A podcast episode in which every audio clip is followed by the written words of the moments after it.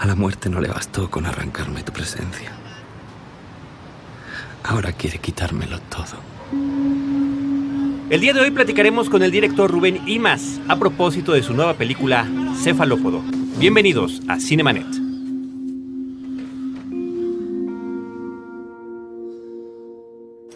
El cine se ve, pero también se escucha. Se vive, se percibe, se comparte.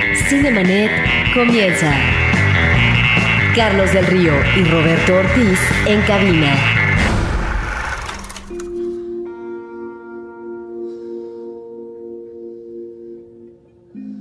Todos los días me hundo más en la impotencia. Y solo me levanto porque sé que odiarías verme así.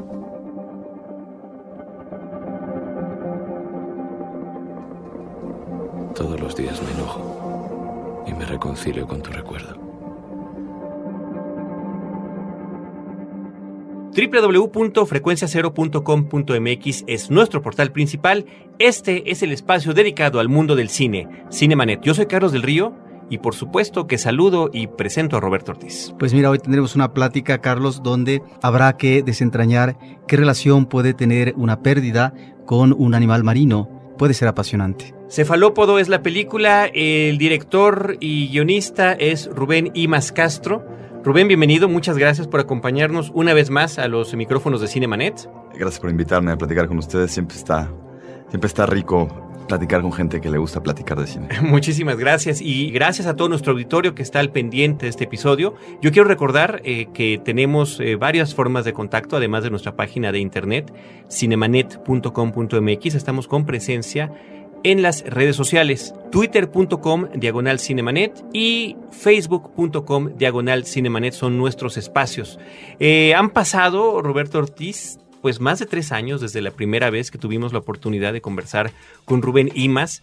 Él entonces había presentado en el FICO, en el ahora extinto FICO, su película Familia Tortuga. La cinta estaba circulando en diferentes festivales internacionales con, con mucha suerte, con muchos reconocimientos y bueno, en ese entonces pues era tu ópera prima, era tu primer película, era tu trabajo final de escolar y ahora, eh, unos años después, aquí estamos nuevamente, Rubén, lo cual nos da mucho gusto que hay una continuidad en la, en la trayectoria de un director, de un guionista, con tu nueva película Cefalópodo. Pues a mí más gusto me da ver que ustedes también se mantienen aquí en su programa 435, que llevan cinco años. Creo que lo he insistido mucho últimamente entre amigos y momentos que tengo un micrófono para expresarlo.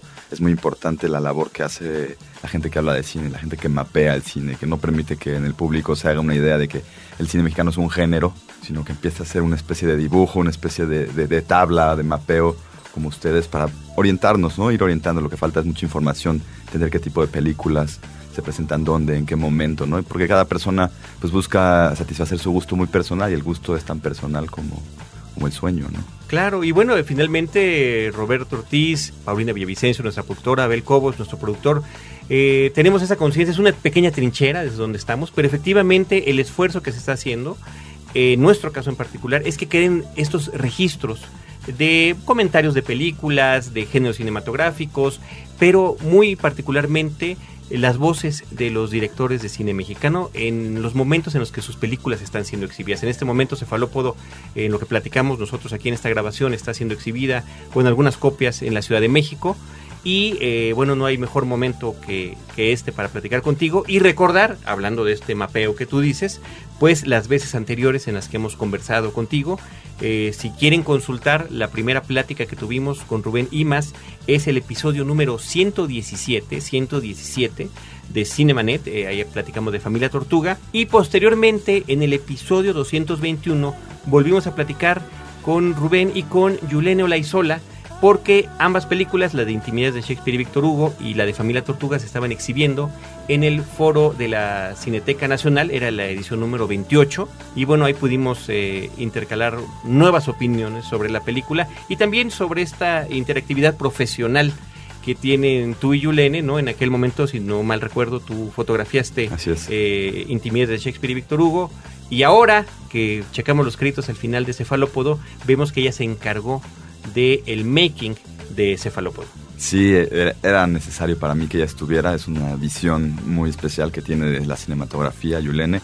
Aparte de que pues, es mi chava. Entonces, pues, de alguna manera tratamos de, de ir juntos a muchas aventuras. Ahorita, de hecho, les comentaba a ustedes al principio que tengo un poco de, de, cierta prisa, me tengo que ir un poco temprano porque justo estoy trabajando en una nueva película ahora que está terminando Yulene, soy ahora el editor, entonces pues en estas vivimos, ¿no? En estas cosas camaleónicas que tiene el mundo del cine en México, ¿no? Que es tan pequeño, que necesita todavía pues, de mucho empuje, entonces somos nosotros mismos, ¿no? Que no, bueno, tiene cambiamos. que haber esa retroalimentación, ¿no? ¿Te parece? ¿Por qué no nos platicas un poco, eh, para no decir cosas de más nosotros sobre la trama de la película, Cefalópodo? Pues Cefalópodo, más bien te puedo, me gusta platicar de dónde viene la historia, viene de una historia muy personal, casi egoísta de mi parte, hablándolo de esa manera, de un, de un dolor en el alma que yo tenía al haber perdido a un sobrino de seis años que falleció en el 2007 justamente cuando Familia Tortuga andaba, andaba paseándose, yo también de repente eh, me cayó esta terrible situación de la vida y entonces justamente me encontraba yo paseando, dando vueltas lejos de mi familia en ciudades ajenas y particularmente estuve en París escribiendo un guion que fue invitado a estar en una residencia por cuatro meses, dos meses después de que haya fallecido este chiquito. Uh -huh. Y entonces estaba yo, encontrábame ahí en París, este, deambulando realmente, ¿no? Como, como un perdido, ¿no? Con la mente en, otra, en otro lugar, con con el espíritu intranquilo, ¿no? Lastimado y en una ciudad aparentemente hermosa como la ciudad de las luces que a mí no me encandilaba, ¿no? Entonces esa, esa, esa sensación que tuve en ese momento es lo que quise transmitir a la película. Es como una especie de, grito, de dolor de mi parte y la transformamos en una, pues, en una película que habla sobre eso, ¿no? Sobre la pérdida. Es un personaje que viene de fuera, que viene en, en la película viene del País Vasco y deambula por la Ciudad de México eh, resignificando mi estancia allá en París de alguna forma, ¿no? De cómo, cómo me sentía yo, una especie de fantasma andante por ahí, donde nada, nada más importa, ¿no? Y de repente tienes que, que abrochar las agujetas porque te las tienes que abrochar y tu mente nomás no, no hace los, las conexiones. Entonces, pues, Cefalópodes, eso es una película de, de duelo que trata de aliviar, aligerar el dolor. Creo que es una película que se aventura a, a un término tanatológico de alguna manera para pues, sanación, ¿no? Creo mucho en la posibilidad del cine como sanación es al mismo tiempo una película de amor, puesto que nuestro personaje lo que hace es un acto de amor, ¿no? También siempre creo que la considero que la película es un ritual, es una especie de ritual, que estamos escasos de rituales hoy en día. Andamos a expensas de lo que nos dicen y cómo nos dicen y cómo comportarnos ante situaciones. Y falta que uno haga su propio ritual, ¿no? Que a mí me gusta como eh, contraponerlo o proponerlo hacia el propio ritual que es ir a ver una película. Es un ritual también muy único, el momento en que estás frente, tú como espectador frente a una película, eres tú con la película, son tus propias reflexiones y eso, eso me gustaba, ¿no? Entonces, eh, pues fue lo que hicimos en la película. También es una especie de road movie, es definitivamente una, un drama psicológico que se llama, ¿no? Donde la acción dramática no es externa de alguna forma, no está en acción tras acción, sino va muy de, internamente del personaje. Entonces, pues Cefalópodo en realidad también es una película de personaje, una película de, de un actor que interpretó un Axugal de un, un actor español que pudimos contactar para hacer el, el papel. Y bueno, es eso, es una, es una aventura tanatológica, la llamo yo. Rubén, disculpa que lo pregunte. El personaje principal se llama Sebastián. Cuando concluye la película, vemos que la película está dedicada a Sebastián. Este es el nombre de. Sí, del de, pequeño niño, exactamente. De así, así, es, ¿no? Muy Era bien. como necesarios. Es, a mí me gusta meter este tipo de cosas. Obviamente no está todo yo en esa película, ¿no? No, uh -huh. no se trata tampoco de eso. Habrá un cine que sea de esa manera. Particularmente, yo te decía al principio, a lo mejor es muy, puede sonar muy egoísta, pero después concedemos, ¿no? Como creadores, concedemos y la propia obra también ya habla, hablando de lo suyo y va universalizando su propio discurso, ¿no? Al momento en que entran otros personajes que trabajan en la película, se abre el mapa, ¿no? Te digo, cuando estuve yo escribiendo el guion en, en París y luego aquí en México era solo yo, solo yo, solo yo, yo el cefalópodo, yo en este dolor, yo volviendo a remasticar el dolor y cuando pudimos ya traducir la película en un rodaje con actor, con fotógrafo, con director de arte, con toda esta, esta gama de, de, sujetos raros que están atrás de cámaras, entonces todos empezaron a, abonar, ¿no? Yo les fui muy demandante a todos los, los, miembros del crew, sobre todo a las cabezas que se llama, y al cast, al elenco, que lo que queríamos era compartir, era compartir un dolor, trabajar con ese dolor nuestro y generar algo nuevo, ¿no? Y creo que el cefalopo está lleno de, pequeños duelos, de pequeños rituales de todos los que participamos en ella y, e hicimos ya una película que, pretende universalizar ese discurso, ¿no? Y ya no ser nuestros dolores propios, sino pues al que la, que la quiera ver, ¿no? Al que la tenga el gusto de, de, encontrarse con ella. En dos ocasiones has hablado de mapeo en esta entrevista y uno, no obstante que tienes apenas dos obras en tu haber fílmico, trata efectivamente de encontrar los rasgos distintivos dentro del mapa creativo de un director ya no en ciernes, porque ya tienes tu segunda película, y encuentro tanto en Familia Tortuga la pérdida, en este caso de una madre, que repercute sobre todo eh, no solamente el esposo, sino en los hijos adolescentes que están en un momento de transición y que hay obviamente a partir de este quebranto una situación de indefinición sobre cuál va a ser el rumbo. Encuentro también en esta segunda película tuya cefalópodo de una manera más íntima porque es un duelo a través, a partir de la pérdida del ser amado, en este caso la pareja amorosa. Esto que nos está, y como tú eh, vuelves a decir que hay un duelo, ¿sí? en tu película de Cefalópodo, nos estamos eh, remitiendo a pues una temática específica que tiene que ver con la pérdida. Ya nos decías eh, que esto tiene que ver con una cuestión muy personal en el caso de la segunda película, pero eh, ¿estamos encontrando ahí una constante a propósito de este tema? Pues mira, yo creo que las películas que me gustan, me gustan mucho, todo tipo de películas, pero sobre todo las que más me, me, me apasiono como cinéfilo y como cineasta pretendo también hacer, son esas películas que hablan de la condición humana, que ven al ser humano como un problema, un problema a buscarle ideas nuevas o intentos de solución, pero siempre es un problema el ser humano, ¿no? No, no, no usan las películas que ya asumen que somos como somos y entonces eh, se viene la, aventura por otro lado. Creo que el problema está dentro de nosotros, en nuestras, en nuestras pequeñas cabecitas, en nuestros corazoncitos, como le llamaba mi maestra María Novaro. Y en ese sentido, pues yo soy muy joven.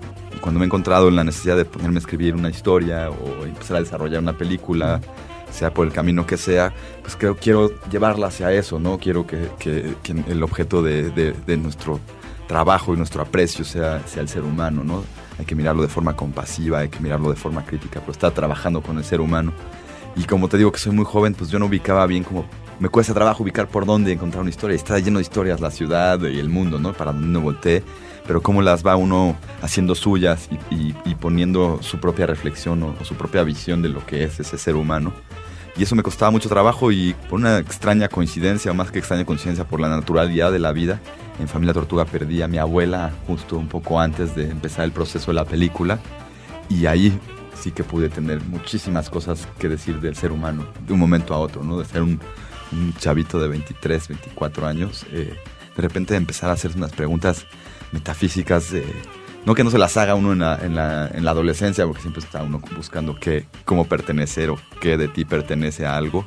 Pero creo que la muerte es, es contundente en su, en su afectación hacia ti de alguna forma, ¿no? Y en, y en las dos películas me parecía vital, estaba lleno de humanidad, mi, mi, humanidad trastocada, dolida, siendo definitivamente un problema ¿no? interior mío y eso ahí empecé ahí he comprendido mucho sobre, sobre este hecho de, de respirar ¿no? y por qué y me pone muy triste, al mismo tiempo muy esperanzador y ahí encuentro como el, juego del arte del cinematógrafo, una posibilidad para jugar con el cinematógrafo muy buena y de ahí este, nacieron las dos películas, ¿no? Son, son tristes casualidades, me gustaría pensar que no siempre voy a estar viendo gente morir y voy a tener que hacer una película por eso, pero a lo mejor, ¿no?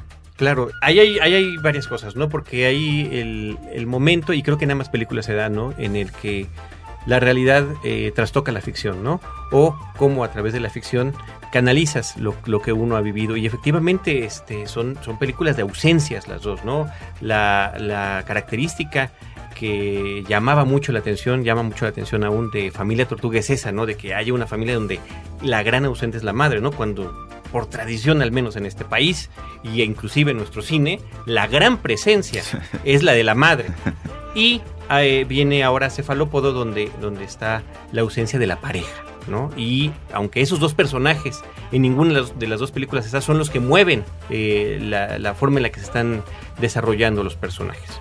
Eh, y hablaba Roberto de esas coincidencias, ¿no? de fondo como esta, o algunas tal vez de forma como la cuestión de los títulos, ¿no? Resulta que ahora son, son dos películas con nombres de animales, familia tortuga, cefalópodo, ¿no? Refiriéndose a los moluscos, en particular al calamar, y eh, en una, de manera eh, metafórica, estás hablando de la lentitud con la que se mueven las relaciones interpersonales, las relaciones familiares. Y en esta hay una referencia muy abierta, muy clara, sobre el movimiento del, del calamar, ¿no? Y lo que significa bueno, al menos desde el punto de vista del personaje de Sebastián de Unaxugal.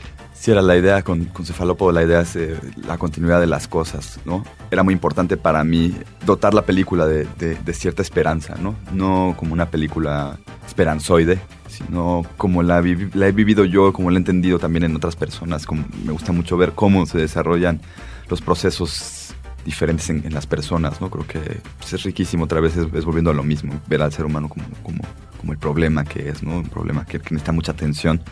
Y era importante para Cefalópodo darle una especie de, de, sensación de continuidad a las cosas, donde uno es chiquititito, aparentemente podríamos, siempre todos nos, nos creemos eh, muy grandes porque tenemos un cerebro muy activo y, no nos podemos dar cuenta lo, lo, minúsculo que es esa, o lo a veces intrascendente para, para el sistema de la vida en el planeta, ¿no? Y un poco el encefalópodo era, era tocar ese punto, ¿no? Este, llevar a nuestro personaje al límite, lo llevamos al desierto de Sonora, un, una especie de límite espacial, pero al mismo tiempo una especie de límite mental, ¿no?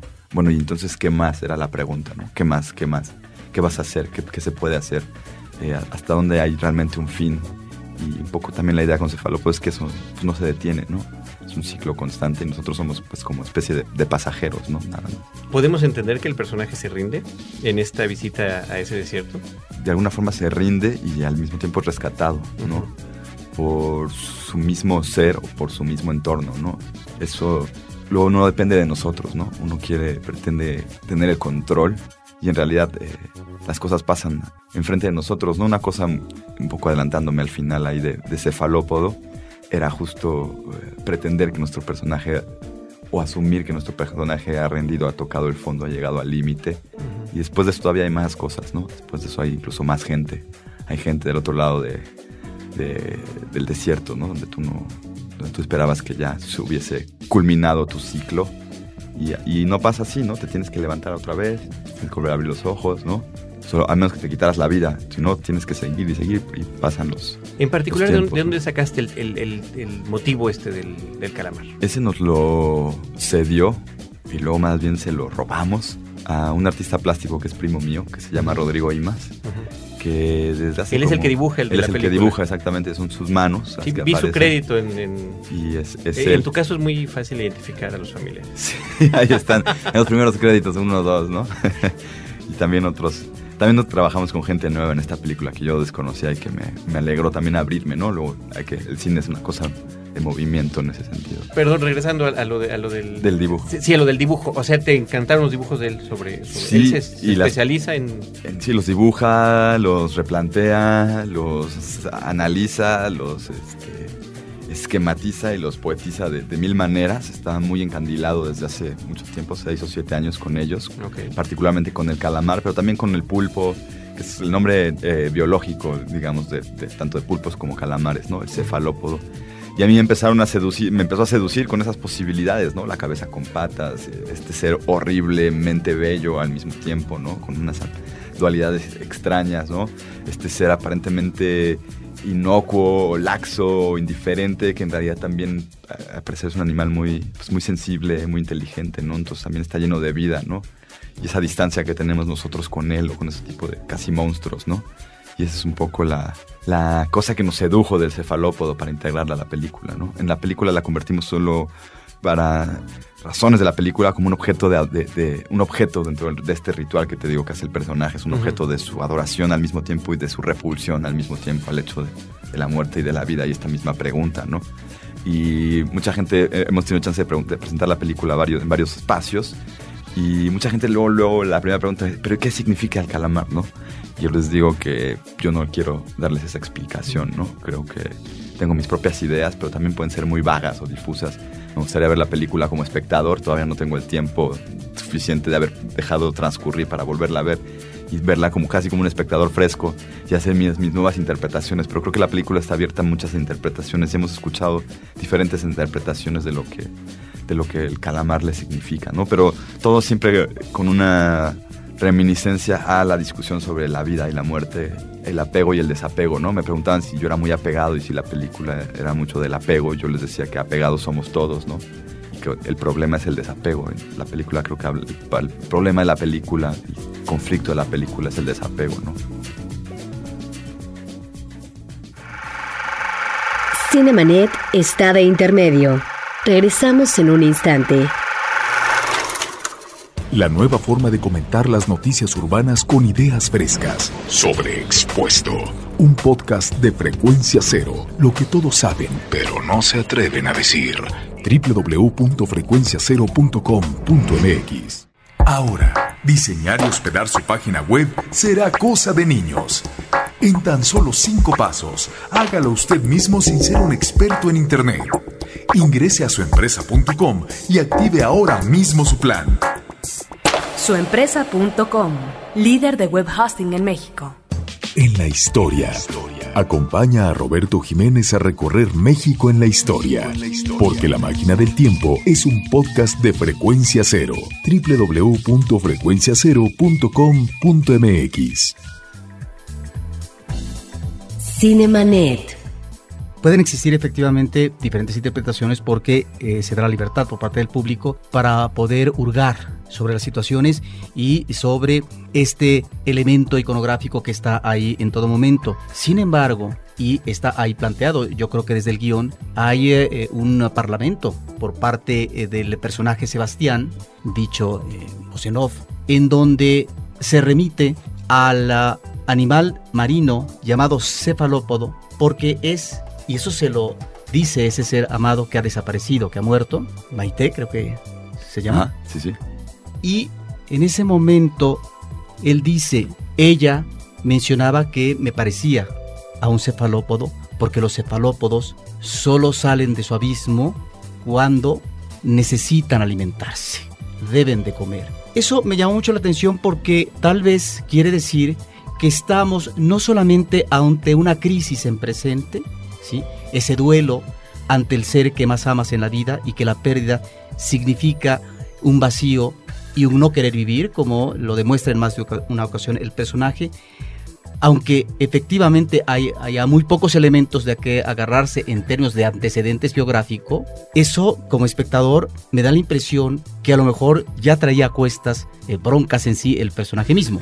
Es que ahora sí que insistiendo, siempre estamos en problemas, ¿no? Siempre somos un problema, ¿no? De alguna forma cuando, cuando alguien está muerto es cuando uno empieza a arrepentirse porque se da cuenta que cuando estuvo con ese alguien a lo mejor se comportó de una cierta forma, a lo mejor se sobrepasó de una, de una otra, a lo mejor le faltó cierta atención, ¿no? Y ese tipo de preguntas son las que empiezan a bombardear y, y no, da, no dejar eh, descansar a la cabeza, ¿no? Y pues sí, ese, ese, esos detalles sobre todo de la, de la voz en off fue un trabajo muy rico que tuvimos con, con Unax Ugalde, el actor. De alguna forma el guion estipulaba o manejaba el proceso de duelo de una forma. Siempre nos gustó lo de poca información, no, no queríamos meternos en, en- detalles tan específicos de quién es, de dónde viene, a dónde va, por qué está ahí, quién es el otro que se llega con él, ¿no? Sino eh, eso nos parecía trivial, nos parecía más importante el estado de ánimo de- de- del personaje y, y en ese sentido la voz en off fue un trabajo muy, muy, muy esclarecedor que tuvimos Unax y yo durante el proceso de- del rodaje, ¿no? Estuvimos ahí, nunca la grabamos en el rodaje, pero escribíamos y pensábamos en qué, hacia qué mood íbamos a, a ir llevando este personaje, ¿no? Y hacia qué dibujo mental le íbamos a ir a- esbozando. Y esa, esa nos salió a, a los dos de alguna forma de la posibilidad de que nuestro personaje como artista mismo, como los dos, tanto Unax como yo, nos consideramos artistas hasta cierto punto, obviamente, pues hemos vivido esos procesos, ¿no? Donde te encierras en esta necesidad creativa aparentemente tan llenadora, de hecho llenadora, pero aparentemente porque luego sales y de otra vez la calle está sucediendo, tu familia te está demandando, ¿no? Demandante de, afecto, pues, o demandando también de, de económicamente, todo depende en qué fam cómo estés con eso. Pero la vida ahí es, siempre está llamando, ¿no? Y en realidad creo que todos, todos, todos siempre andamos en, en nuestro propio abismo. Es una verdad, es una triste verdad. Es un poco lo que, lo que plantea el cefalópodo, un poco una, una salida de, un vistazo, digo yo, es como una asomada a la ventana desde el abismo, ¿no? Porque pues no, no, no se trata de decirle a la gente, salgan, salgan, salgamos a la luz todos ya, de un día para otro, sino es... Yo también, me, también estoy en dolor como tú, también soy un, eh, un, sujeto orgulloso y dolido y encerrado como cualquier otro, pero pues se vale también echar un, un, un lente, ¿no? En ese sentido hicimos la película con, como con dos universos diferentes, dos puntos de vista o dos formas de filmar la película. La primera parte que sucede en la Ciudad de México, donde el personaje iba a, a- aparecer como ese, como ese ca- calamar que está en el fondo de alguna forma, donde casi es imperceptible y él tampoco pertenece a ese espacio, ¿no? y en una Ciudad de México un tanto deslavada que nos interesaba retratar, e inerte hacia él, ¿no? Que no le afectara casi para nada. Y el desierto era como salir, ¿no? Salir justamente en una especie de superficie, ¿no? Donde hay luz, donde hay color, donde hay espacio. Es un poco la... Son, son los juegos, ¿no? Que siempre estuvieron presentes y con los que más nos divertimos siempre. Sí, entendemos esta cuestión espacial del encierro en un principio en un departamento de la Ciudad de México y luego el campo abierto en ese itinerario eh, físico que va a tener en el desierto. Y mm, sobre esto te quisiera preguntar, la película es muy hermética, es ah, una película que nos está enfatizando un drama interno. ¿Hasta dónde quisiste incursionar eh, con el drama del personaje y la situación vivencial que está viviendo? ¿Hasta dónde llegaste? Eh, yo creo que hasta donde pudimos. Me gustaría decirte que hasta donde quisimos, pero eso no lo puedo saber. Pero creo que llegamos, llegamos muy a fondo con nuestro propio dolor. Estábamos muy sensibles y muy tocados durante el proceso del rodaje, que tengo que hubo cierta tendencia a ir reescribiendo un poco, solo modificando de alguna forma, ¿no? Como lo que me gusta decir que son improvisación controladas, ¿no? Donde, porque las cosas ya están encaminadas, los objetivos, y solo es como ir preparándolo de, diferente manera.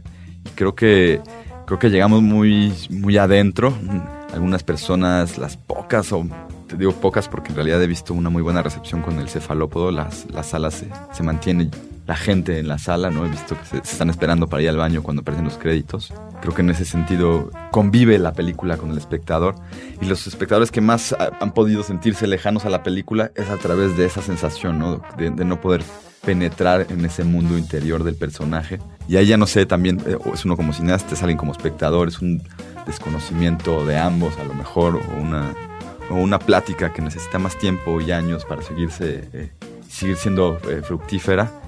Y en realidad eh, creo que llegamos hasta donde pudimos, te insisto, quisiera creer que hasta donde quisimos, pero sobre todo ahora sí que echándole la responsabilidad, me confieso, echándole la responsabilidad en muchos sentidos a Max, al actor, ¿no? Siempre te decía que yo, yo, mientras yo escribía el guion, yo era ese cefalópodo y cuando él apareció en, la, en el rodaje, él se transformó en ese, en ese ser, ¿no? Y había que ser muy... Yo era muy cuidadoso con las palabras en las que, con las que me dirigía a él para no sacarlo de, de ese trance que estaba él metiéndose, ¿no? Y que nosotros, de repente mi responsabilidad ya como director era solo estarlo registrando, ¿no? Yo ya no... Eh, cuando eh, estuvimos en el, set, ya no me dirigía a un ax con eh, reintenciones ya habíamos definido esta sensación laxa de alguna forma y en el rodaje era suyo solo realmente hacer la cámara con una especie de, captador, ¿no? De un ojo que está registrando. Y él se iba muy adentro. A veces tenía ciertos momentos más de convivencia, pero muchas veces se, encerraba, ¿no? En sí mismo, solo conmigo, platicábamos algunas cosas. Eh, los otros actores mexicanos que además les tocaba hacer papeles pues muy, muy fugaces, ¿no? Se los advertí desde un principio, aunque les ha costado trabajo entender por qué tuvo que ser así hasta que ya vieron la película, pero son solo como eh, momentos o flashazos que tiene nuestro personaje principal y en ese sentido iban al set y Unax no quería trabajar, bueno, desde un principio, desde desde eh, las preparaciones no los junté mucho, solo unas cuantas presentaciones, porque no, no, tenía que crearse una relación donde no iba a haber una relación en el momento de captarla con la cámara. Y durante el rodaje también Unax estaba en ese, en ese mood, ¿no? Muy, eh, habíamos definido una serie de cosas él y yo, nos había le gustaba el guion, habíamos definido a este personaje dulce y tierno, pero a la vez tosco y animal, ¿no? Jugar con ese, con ese universo y llevárselo. Las mismas escenas del guion lo iban, lo iban eh, impulsando, ¿no? Llevarlo hasta el límite de su, de su borrachera o, o al límite de su ternura hacia una pequeña niña, ¿no? Entonces, en ese sentido, pues nuestro trabajo fue, fue observar y pedirle a un ax que se sumergiera y entonces nosotros atrás de él, ¿no? Así que yo no, no, le puse primero el colchón y le dije échate el clavado, sino fue que tomara la responsabilidad. Y en ese sentido creo que, creo que fuimos muy, muy, eh, muy consecuentes con, con, esa posibilidad, ¿no? De, meternos a, a, la emoción. Creo que es una película más que tiene posibilidades intelectuales, ciertamente románticas y, y muchas posibilidades de lectura poética, por, sobre todo por la cualidad del, calamar. Pero yo creo que es una película de emoción, de, emotividad, de, emociones, ¿no? ¿no? ¿no? tan intelectual, sino más bien en la, emoción directa del el paso de la vida como un cotidiano, ¿no? Y en ese sentido es una, una mezcla, ¿no? Entre el cotidiano que aparentemente es ligero y nuestros dolores que aparentemente son bien pesados. Entonces, pues ese era jugar en ese límite. Bueno, creo que tuviste el tino de escoger un extraordinario actor. ¿Cómo, cómo llegaste a él? Yo creo que esa sería la pregunta. ¿Cómo encontraste un Axe y por qué el personaje, eh, bueno, o tal vez por eso fue español el personaje, ya era español desde el guion? ¿Cómo estuvo el asunto? Sí, ya era español desde el guion. Al principio que estaba escribiendo eh, había la posibilidad de que fuera de cualquier lugar, ¿no? que, o sea, que si fuera ajeno al DF para vivir este doble problema, ¿no? Problema de estar en, en duelo y en una ciudad ajena donde estás solitario y en un principio podía ser de cualquier lugar. Entonces, para empezarle a dar personalidad, yo me remití a unos primos que tengo en el País Vasco, de una familia que se, se distanció por exilios y tal, y que últimamente yo he convivido bastante con ellos y me gusta reflejarme en ellos y me gusta sentir que ellos puedan reflejarse en mí.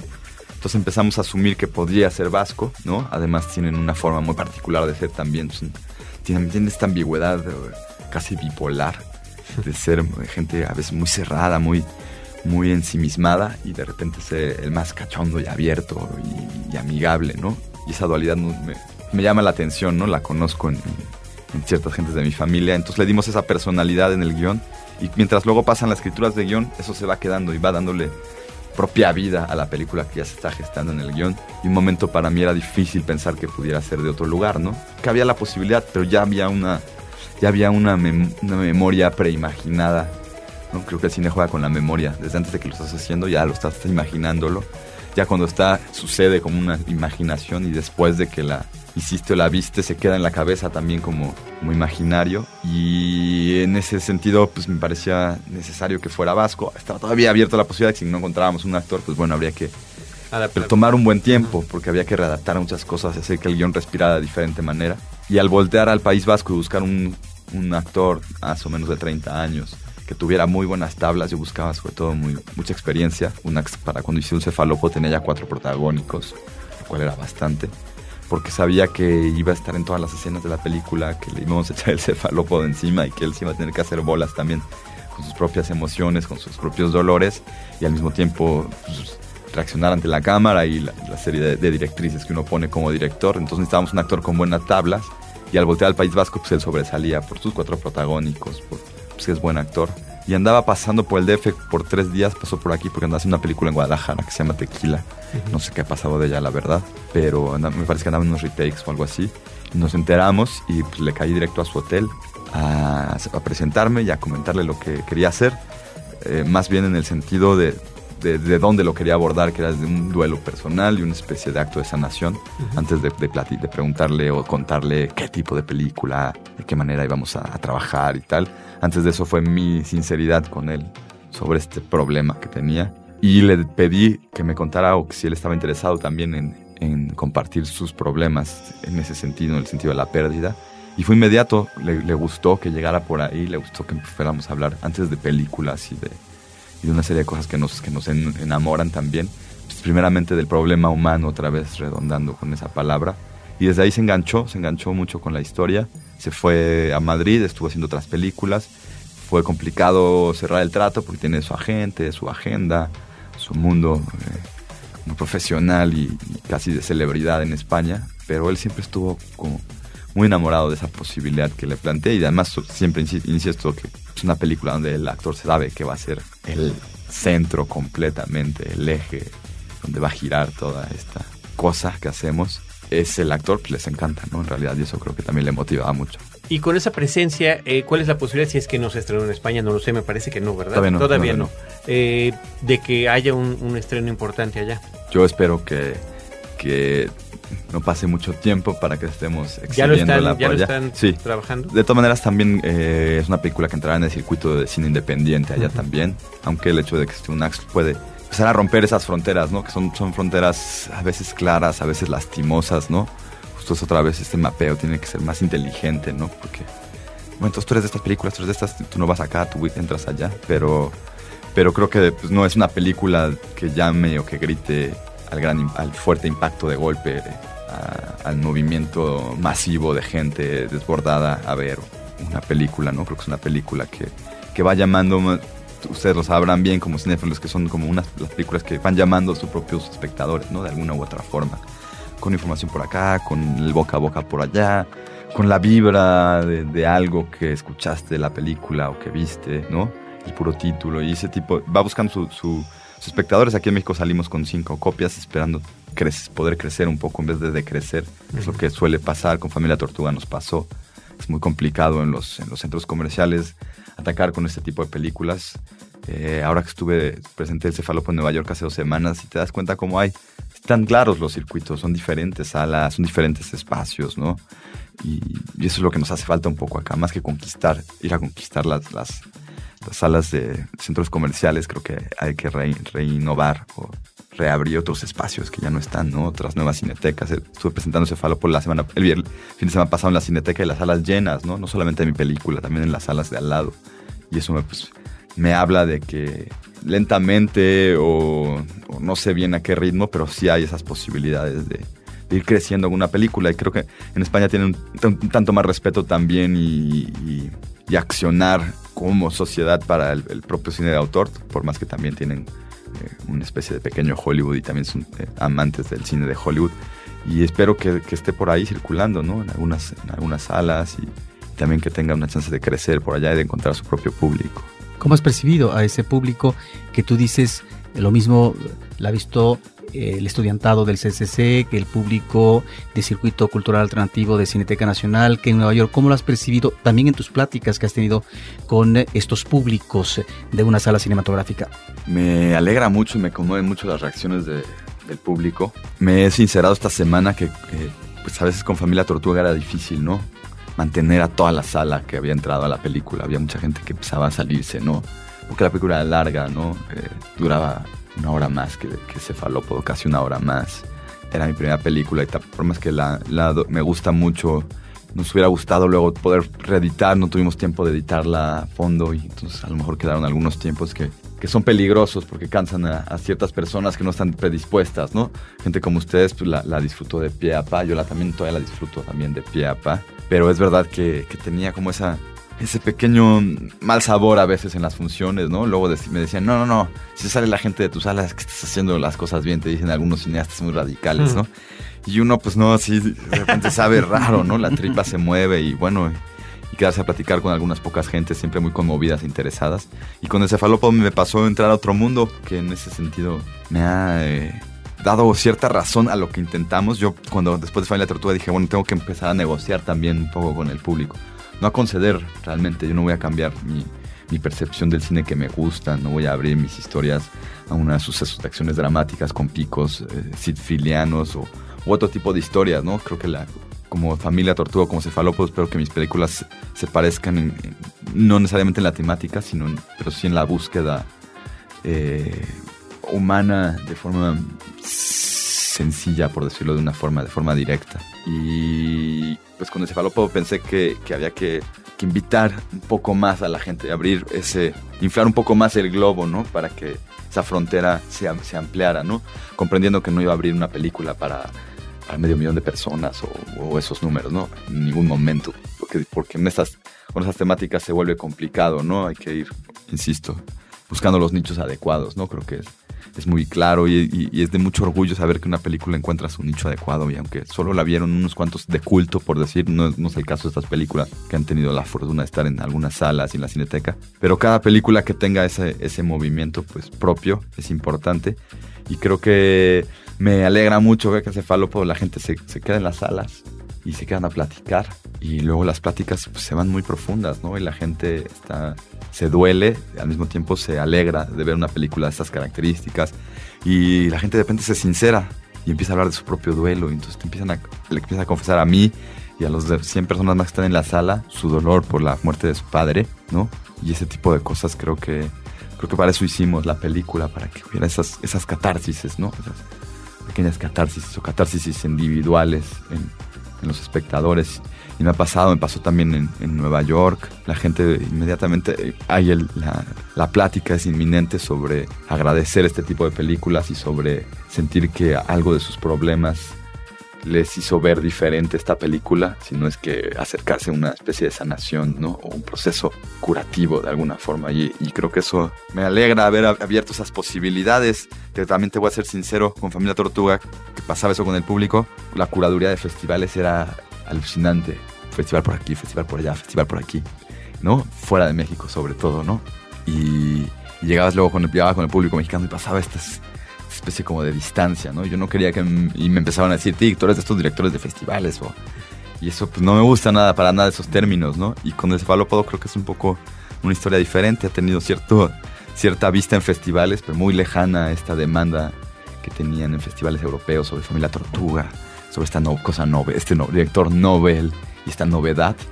Y sin embargo aquí en México justo las funciones tienen mucha más respuesta del público, la gente se queda en la sala y no es una película en ese sentido pues con una aplicación comercial directamente, ¿no? Sigue siendo una película muy íntima, muy del duelo, pero creo que abrimos esa, ne- esa negociación, la logré abrir hasta cierto punto, ¿no?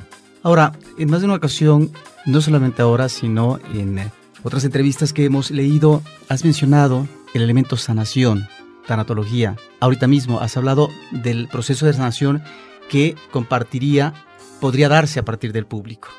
Pero de acuerdo a eh, lo que son eh, la conducta y la toma de decisiones de manera voluntaria por parte del personaje principal de Sebastián, yo realmente no veo, no soy ni esperanzador ni optimista con el personaje en sí, en esa situación vivencial, sí, eh, fatídica, se podría decir, si observamos el último tercio de la película en su incursión física en el desierto, en donde no vamos a hablar, obviamente, del final de la película, pero a partir, tú hablaste del elemento del entorno, a partir de un elemento azaroso, es como entonces yo podría entender como espectador eh, lo que sería tal vez eh, la salida alentadora o la liberación, pero como personaje y situaciones del personaje en lo que vemos en la película, me parece que estamos ante una visión, si no pesimista, porque obviamente estamos en el duelo, si yo no hablaría propiamente de esperanza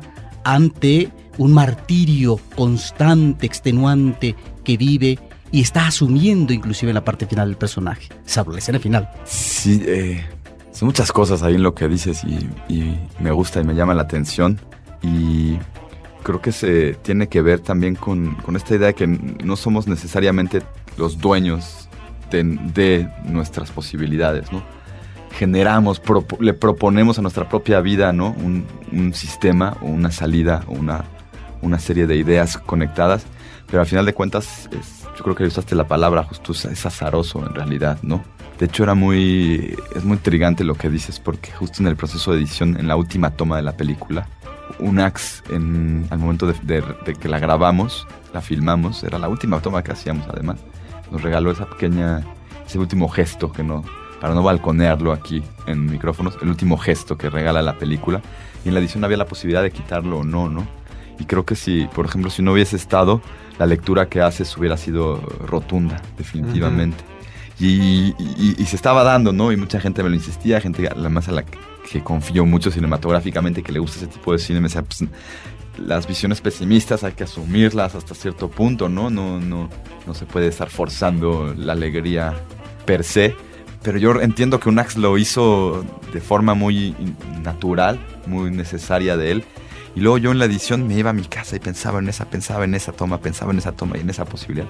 Y definí que sí tenía que, suceder, ¿no? Y que de alguna forma, como dices, no fue, no, no es porque él lo haya conseguido al 100%, pero sí es algo que él medio preconcibió o intentó, ¿no? De alguna forma él falla también como todos fallamos, pero por lo menos está buscando, ¿no? Creo que es lo, la, la posibilidad que creo que abre el cefalópodo, la necesidad de buscar esa salida. Creo que el puro hecho de buscarlo y ser consecuente en esa búsqueda ya es un, ya es un ritual eh, conseguido, ya es un proceso de sanación vivido y a lo mejor no exactamente lo esperabas, tú lanzaste una, un dardo esperando uno de regreso muy preciso y, y es diferente, pero creo que era creo que nos vibramos que el personaje sí de alguna forma sí sanaba alguna parte de sí, ¿no? Y tampoco queríamos luego decirnos, y luego que pasó después, pues no importaba también. ¿no?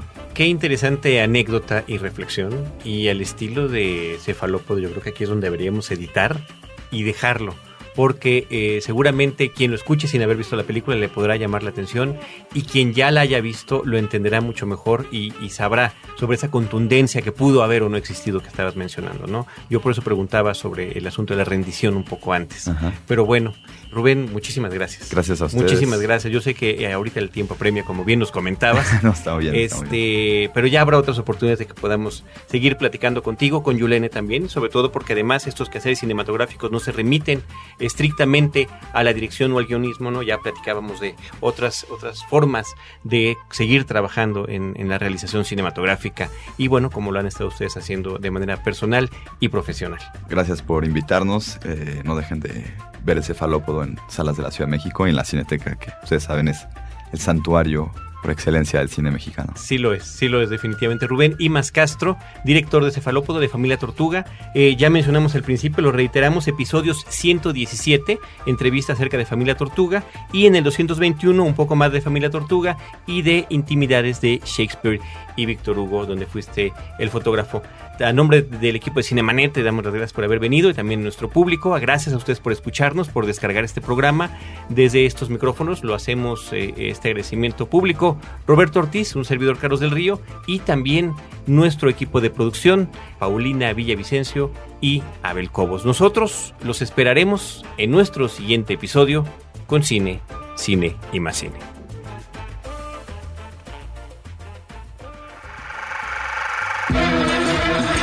Cinemanet termina por hoy. Más cine en Cinemanet. Frecuencia Cero, Digital Media Network, www.frecuenciacero.com.mx. Pioneros del podcast en México.